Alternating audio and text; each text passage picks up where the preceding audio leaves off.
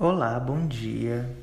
Eu me chamo Saulo José, faço parte do curso de Engenharia Florestal do ano de 2016 da UFOPA.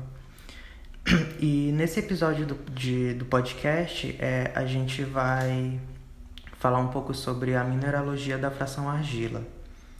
É, basicamente, é, essa mineralogia da fração argila ela é dividida em duas partes, que são as argilas silicatadas e as argilas não silicatadas.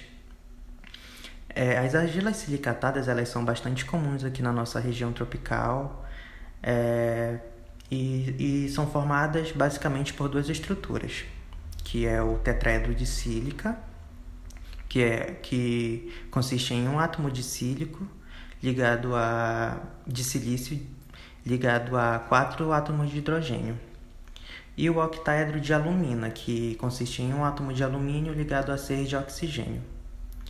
É, dentre, dentre os principais grupos de argilas silicatadas, a gente pode encontrar a caulinita, que consiste num grupo de argilas do tipo 1 para 1, é, com uma camada de octaedros ligada a uma de, de, teta, de tetraedros. E também temos a, a Monte Morilonita, é, que são denominadas argilas do tipo 2 para 1, é, com duas camadas de, de, teta, de tetraedros ligados a uma de octaedros. E agora a gente entra nas argilas não silicatadas. Bom, as argilas, ela, as argilas não silicatadas elas são formadas basicamente por óxido de ferro e óxido de alumínio. É, nessa categoria de argilas não silicatadas, a gente pode encontrar também é, os colóides orgânicos, que são basicamente humus que a gente encontra no solo. É, elas também aparecem predominantemente nos solos tropicais, é, em conjunto, né, agregadas com as argilas silicatadas principalmente a caulinita, que é uma argila silicatada que a gente citou agora há pouco.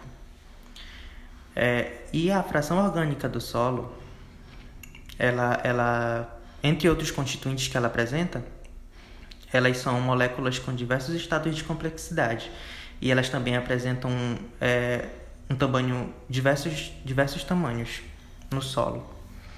Além, além também de, de possuírem grande superfície específica e alta densidade de carga elétrica, o que é muito importante também. É, dito isso, é, que a gente acabou de falar sobre a, a mineralogia da, da, da fração argila, a gente pode concluir também que elas são as menores partículas sedimentológicas que a gente pode encontrar no solo. Elas têm um diâmetro menor que 0,02 milímetros. Elas são muito importantes é, é porque permitem uma melhor troca de uma melhor capacidade de, tro de troca ion, catiônica, que é o CTC. E ela também é, é importante porque ela consegue interagir melhor com outros meios circundantes do solo, como por exemplo a água. E é isso. Esse, é, esse foi o podcast sobre a mineralogia da fração argila. Muito obrigado.